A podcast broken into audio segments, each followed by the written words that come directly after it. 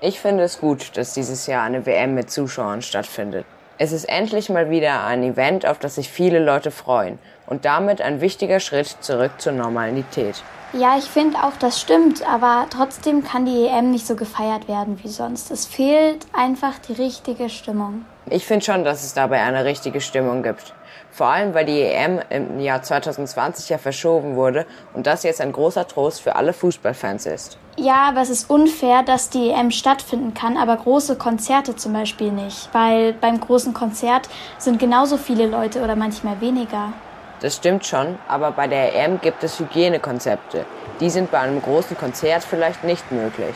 Aber die Hygienevorschriften werden halt vor allem von den großen Fußballfans und so, die vielleicht mal total rumbrüllen und sich freuen, ähm, eben oft nicht eingehalten. Ja, das finde ich auch. Aber es ist trotzdem schöner für die Spieler, wenn sie von vielen Fans angefeuert werden, als wenn es so still ist im Stadion. Ja, aber es ist bestimmt auch cool, sie von zu Hause anzufeuern. Man muss ja dafür nicht extra ins Stadion kommen. Aber wenn Fans im Stadion sind, dann ist es ja auch ein ganz anderes Gefühl für die Fußballer.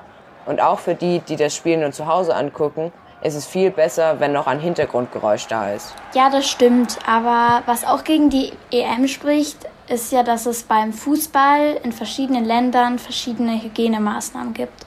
Zum Beispiel, dass es in verschiedenen Ländern verschiedene, also Anzahl an Menschen geben darf, die zugucken dürfen. Da hast du recht. Das macht natürlich wenig Sinn, wenn die Hygienemaßnahmen in unterschiedlichen Ländern unterschiedlich sind.